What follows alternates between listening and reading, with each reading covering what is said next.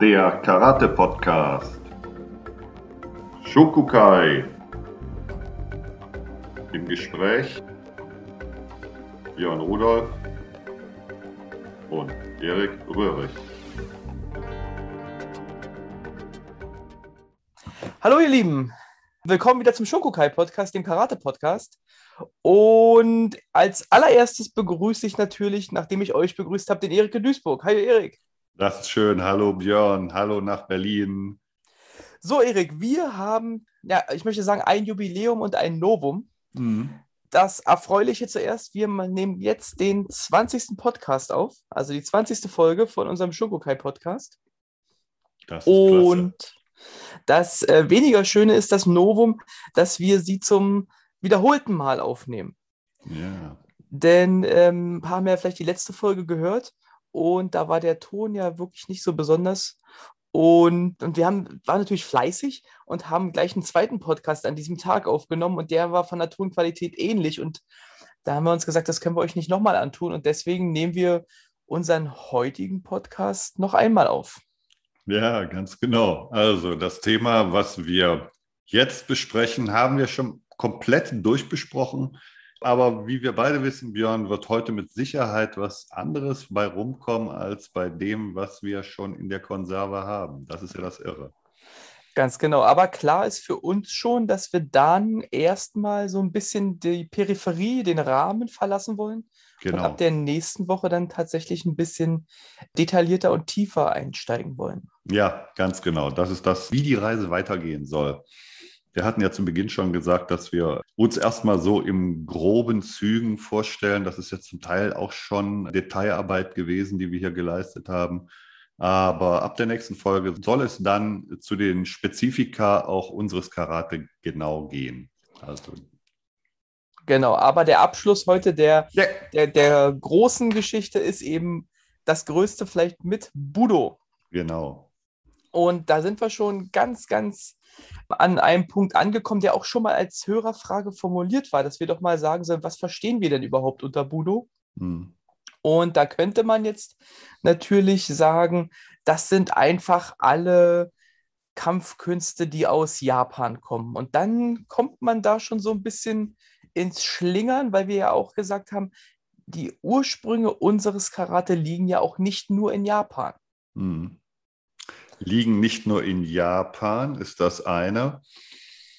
Und das andere, selbst wenn sie in Japan liegen und auf den äußeren Inseln, ja, dass das vielleicht damals auch gar nicht so angegliedert war an die Hauptinseln und eine etwas andere Kultur auch hatte. Also unser Ursprung, selbst wenn er in Japan zu suchen ist, auf Okinawa, dass wir da vielleicht uns gar nicht äh, so richtig auf sicherem Terrain mit dem Budo bewegen. Ja, richtig.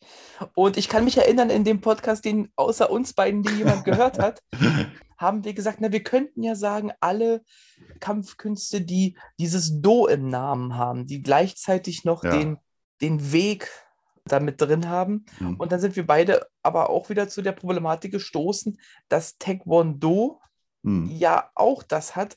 Und wir würden das für uns im engeren Sinne gar nicht unbedingt zum Budo zählen.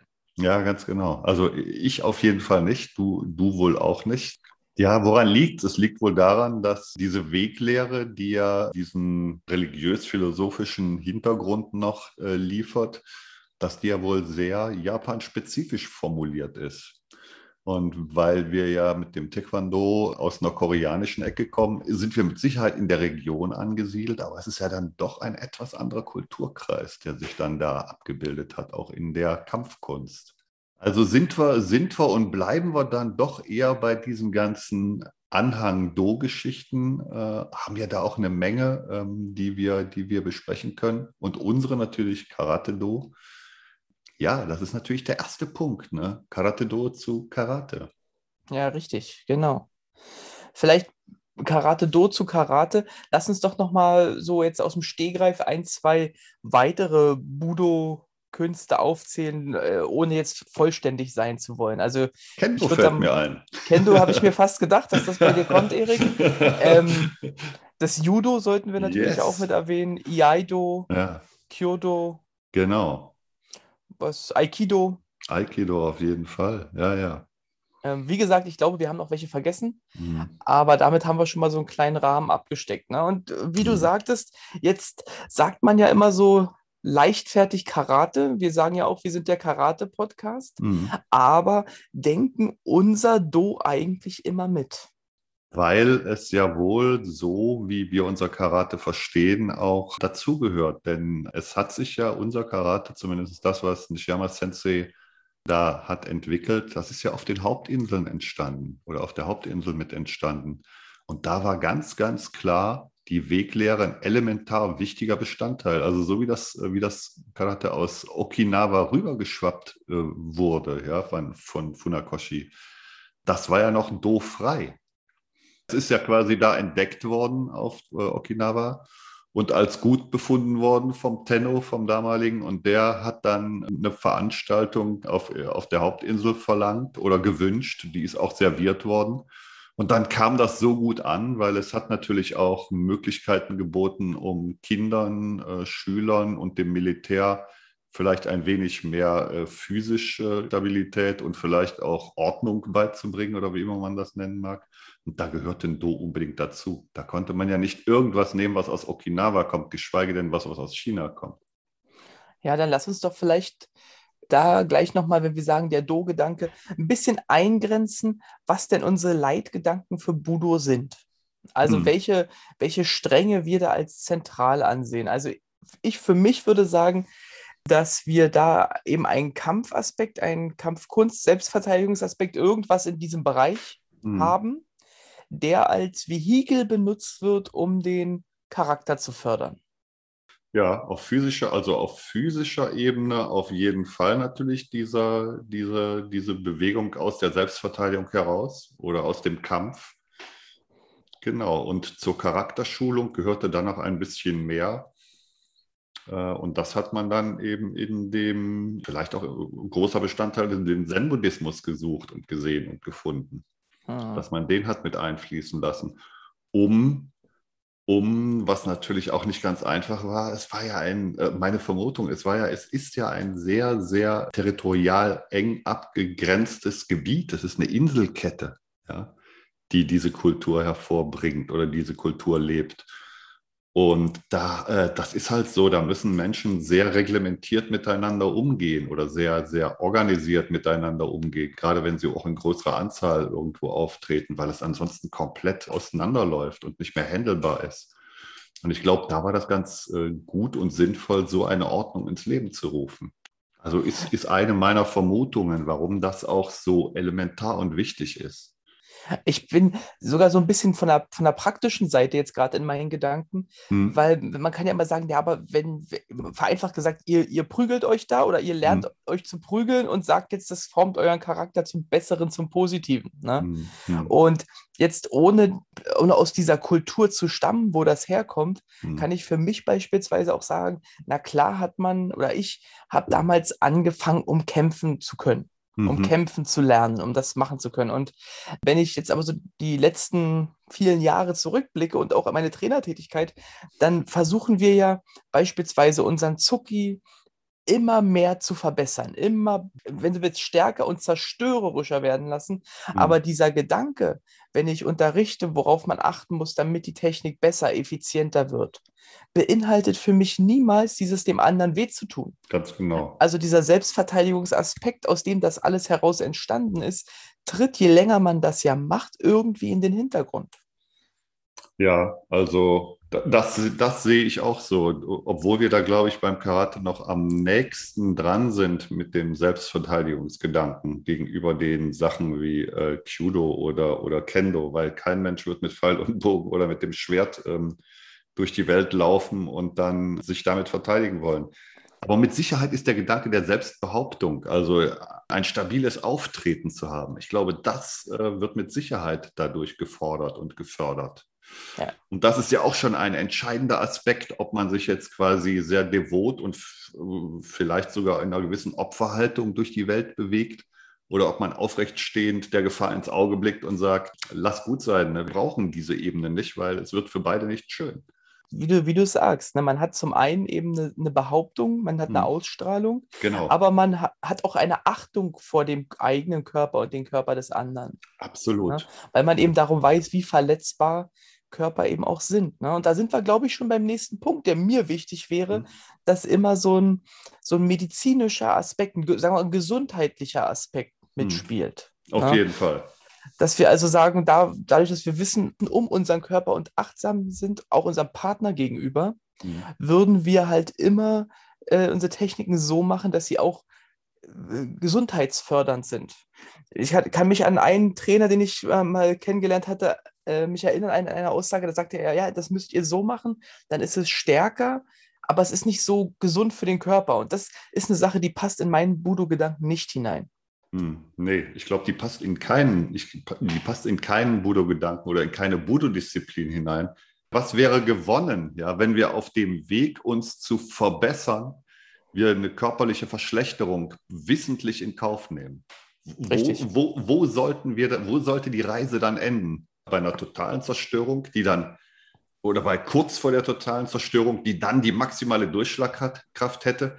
Finde ich absurd. Also ich glaube, je, je gesünder wir davon werden, je klarer wir davon werden, desto eher erfüllen wir die Anforderung des Wegs.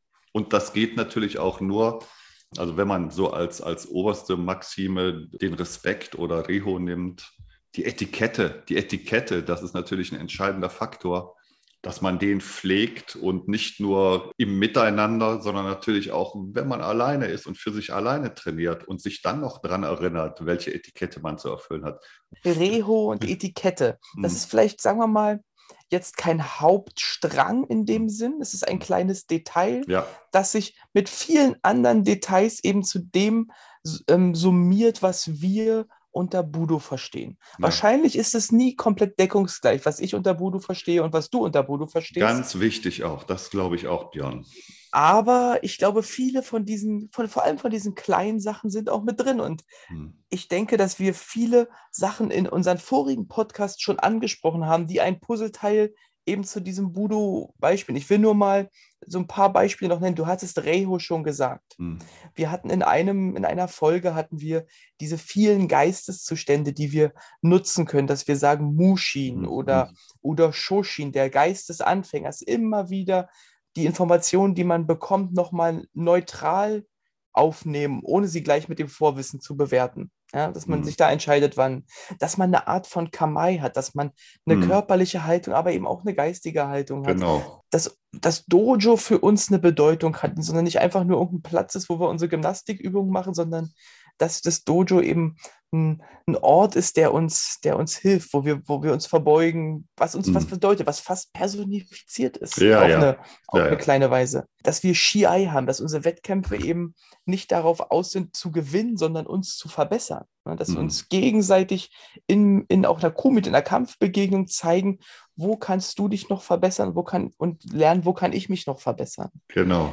Dass wir diese Sensei-Schüler, sagen wir, Beziehung haben, dass wir äh, jemanden haben, der uns ein bisschen an die Hand nimmt eine ganze Zeit lang und das vielleicht nie aufhören wird und trotzdem können wir uns dann separat ein bisschen entwickeln. Hm. Das sind so viele kleine Punkte, die am Ende, glaube ich, dann dieses, und jetzt sage ich schon das Wort Ideal Absolut. Budo haben. Ja, und das finde ich, ist, das ist mir auch nochmal durch den Kopf gegangen, weil ich habe ähm, mich auch geziert, diese Folge zu machen, weil ich eigentlich das gar nicht so richtig fassen konnte, weil es mir viel zu groß war, dieser, dieser Begriff Budo. Jetzt bin ich natürlich, dass wir eine Folge quasi on demand gesetzt haben, die auch immer da bleiben wird, ein bisschen näher rangekommen. Und dass du sagst, ein Ideal, das finde ich sehr, sehr wichtig. Ja, es ist formuliert, ja. Aber diese Formulierung ist sehr individuell und das sieht man auch daran, dass auch schon Reho in unterschiedlichen Dojos äh, unterschiedlich ausgelebt werden kann. Ja. Wie man angrüßt, mit welcher Intensität man angrüßt, wo die Handhaltung ist beim äh, Cäsar. Ja.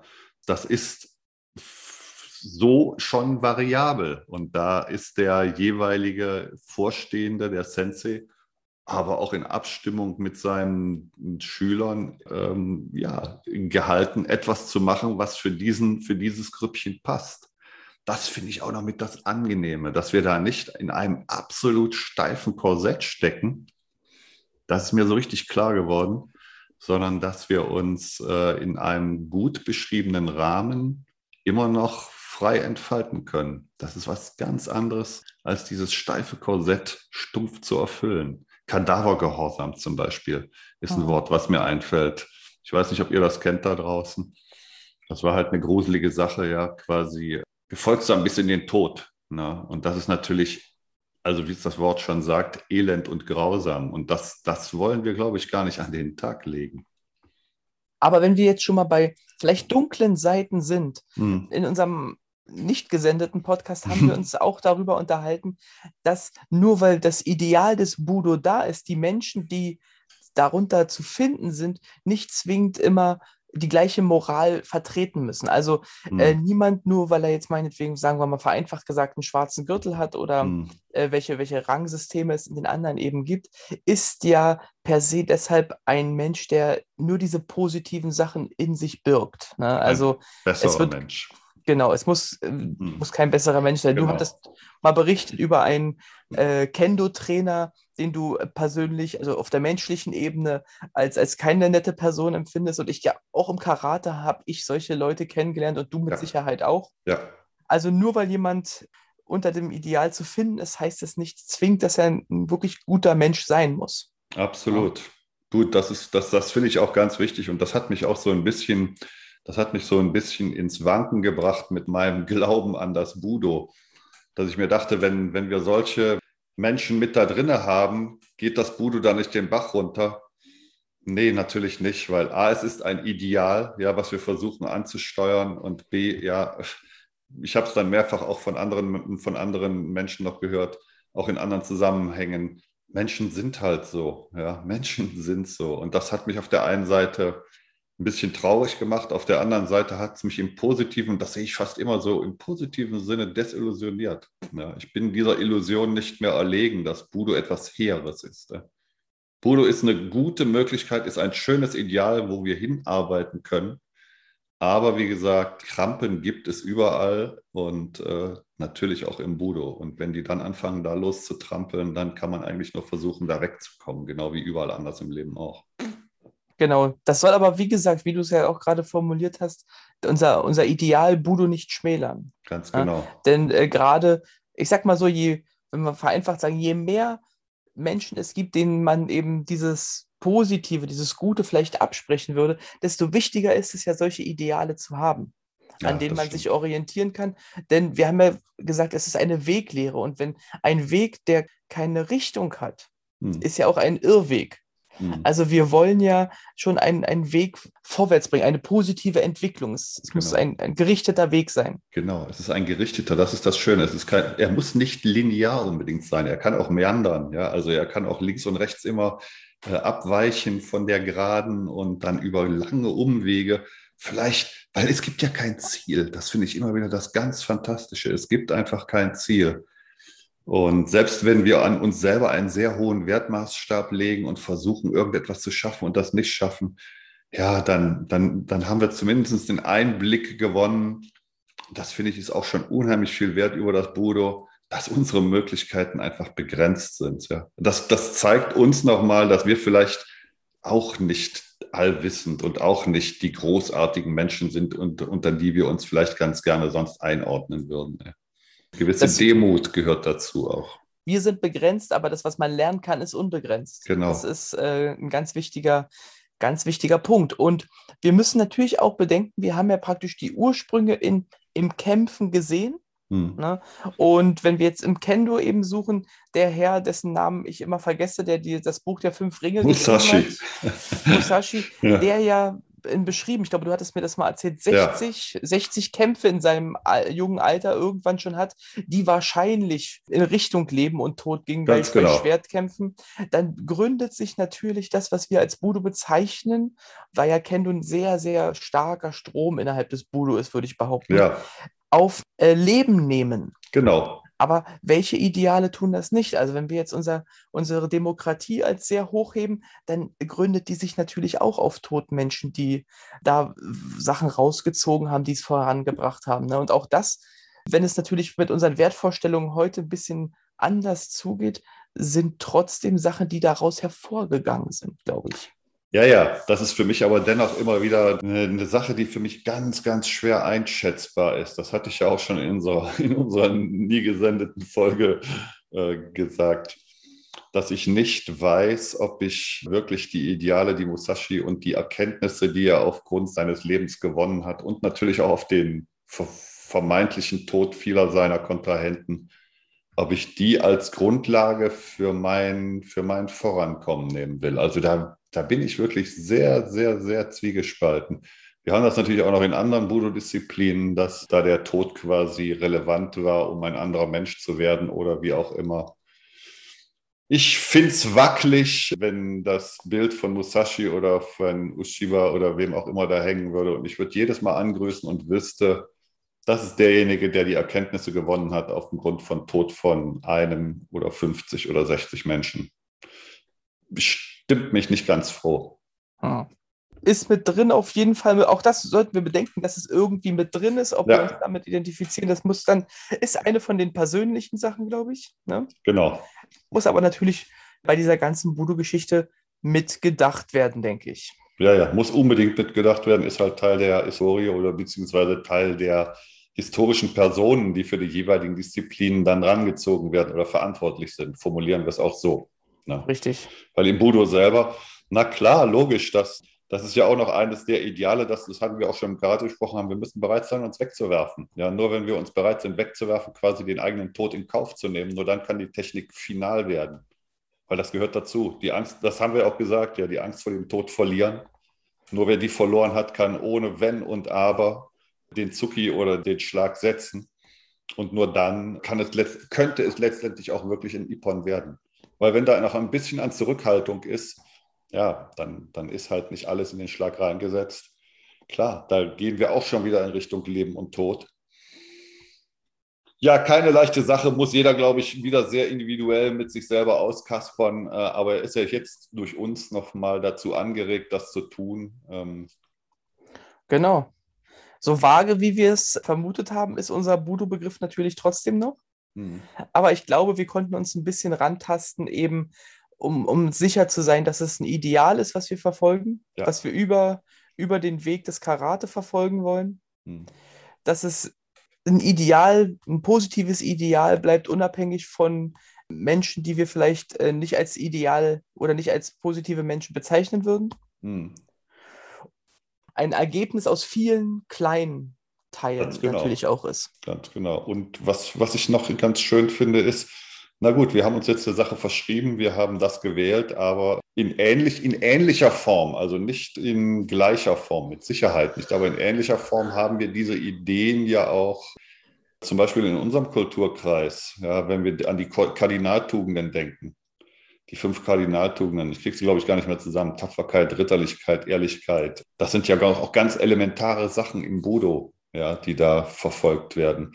Die sollen hier aber auch verfolgt werden. Und äh, ich bin ein großer Freund dieser Kardinaltugenden, muss ich sagen.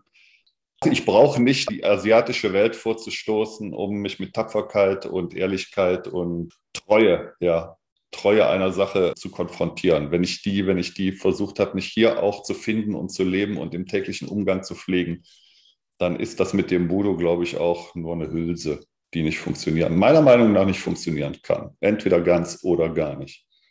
Okay, Erik, ich finde, mit äh, unserem etwas näheren dem Budo-Gedanken oder dem Budo-Begriff haben wir den Rahmen versucht zu schließen mhm. und können dann nächste Woche mehr in die Tiefe des Karate versuchen ja. einzusteigen. Vielleicht nehmen wir uns nochmal die Body Dynamics als einen Teil, der vielleicht ein bisschen einfach zu verstehen ist, im Gegensatz zu manchen anderen Sachen vor. Mhm zumindest was, zumindest sehr basal, was sehr grundlegend in unserem Karate gefordert und auch notwendig ist, um das überhaupt zu machen. Und du, das Tolle ist, ähm, das hat mich sehr gefreut. Ich, wir hatten ja jetzt auch das erste Mal wieder Training im Kendo Dojo und ich hatte ja das große Glück, da auch zwei Einheiten, eine mit Kendo, eine mit Karate geben zu dürfen. Und dass mich dann nochmal ein Kendoka angesprochen hat und hat gesagt, du, das fand ich ganz großartig. Ich weiß nicht, ob das unbedingt überall angekommen ist, aber das, was du mit dem Body Dynamics erklärt hast, ja, aus dem Karate, das ist natürlich eins zu eins auch bei uns zu übertragen. Und natürlich ist das zu übertragen. Das ist nicht nur aufs Kendo oder auf andere Budo-Disziplinen. Ich glaube noch ganz mega, mega, mega deutlich und offensichtlich im Aikido zu sehen. Aber natürlich auch in allen anderen Sportarten. Es steht Olympia auf dem, auf dem Stundenplan bald. Und wenn ich mir dann die Speerwerfer zum Beispiel anschaue, wie zum Teil also ich, das sind natürlich tolle Leute, das sind starke Athleten und ich werfe mir wahrscheinlich den Fuß in, äh, den Speer in eigenen Fuß und nicht weiter. Aber wenn ich sehe, was zum Teil für äh, verbesserungswürdige Body Dynamics da gezeigt werden, was die, glaube ich, mehr leisten könnten, wenn die darauf achten würden, ja, das äh, ist natürlich auch ein wichtiger Punkt. Also es ist nicht karate-spezifisch. Und weißt du, Sensei hat ja auch mal, als er die Sprinter gesehen hat, bei den Olympischen Spielen, als er gesagt hat, puh, endlich, endlich laufen die Sprinter so, wie wir Karate machen. Ja, ich dachte schon, wir wären falsch unterwegs, aber jetzt machen es die Sprinter ja tatsächlich richtig. Oder genauso wie wir. Ja, dass die quasi nicht mit dem Oberkörper nach vorne dem Fall hinterher rennen, sondern dass die Hüfte vorschieben und die Beine vorausfliegen. Ne? So laufen die Sprinter ja heutzutage. Ne? Klasse Leute. Also, seid gespannt. Und Step by Step ein All-in-One. Cool. Bis Macht's die gut. Tage. Macht's gut, bleibt gesund, trainiert schön. Ja. Wir sehen uns. Tschüss. Der Karate Podcast. Shokukai. Im Gespräch Björn Rudolf und Erik Röhrig.